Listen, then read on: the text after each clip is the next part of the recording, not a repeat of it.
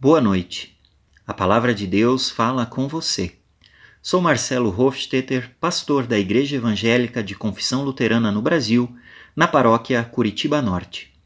A senha bíblica que motiva a nossa reflexão nesta noite é do Evangelho de Lucas, capítulo 15, versículo 7, que diz assim: Pois eu lhes digo que assim também vai haver mais alegria no céu por um pecador que se arrepende dos seus pecados do que por 99 pessoas boas que não precisam se arrepender.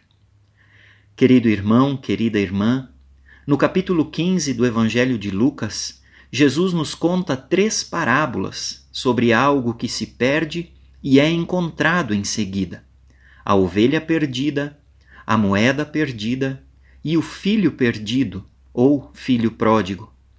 O fato que motiva Jesus a contar essas parábolas é a crítica dos fariseus e dos mestres da lei pelo seu envolvimento com pessoas de má fama. Jesus era amoroso com essas pessoas ditas de má fama. Ele as acolhia e as perdoava mediante o seu arrependimento.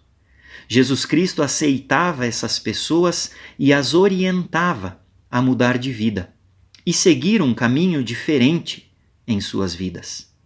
Essa atitude do Messias gerava um sentimento de ódio e intolerância por parte daqueles que acreditavam ter um comportamento exemplar diante de Deus e da sociedade. Ao perceber essas críticas e murmurações, Jesus conta as parábolas. Cristo usa essa maneira de ensinar para deixar claro qual era o seu objetivo qual era a sua missão. Ele veio justamente resgatar aquele que está perdido, aquela que se afastou e necessita encontrar o caminho de volta. Jesus é como o pastor que vai procurar a ovelhinha que se perdeu.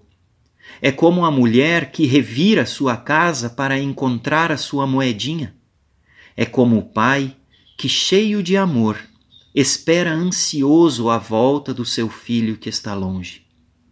Cada vez que alguém encontra seu caminho de volta para Deus, há festa, há alegria, há celebração. Assim como o pastor que se alegra ao encontrar sua ovelha. Assim como a mulher que partilha sua alegria pela moeda encontrada. Assim como o pai que recebe o filho em seus braços e festeja pelo seu regresso. Com essas parábolas belíssimas, Jesus nos mostra como é grande o amor de Deus por nós e como o seu perdão renova nossas vidas. Oremos.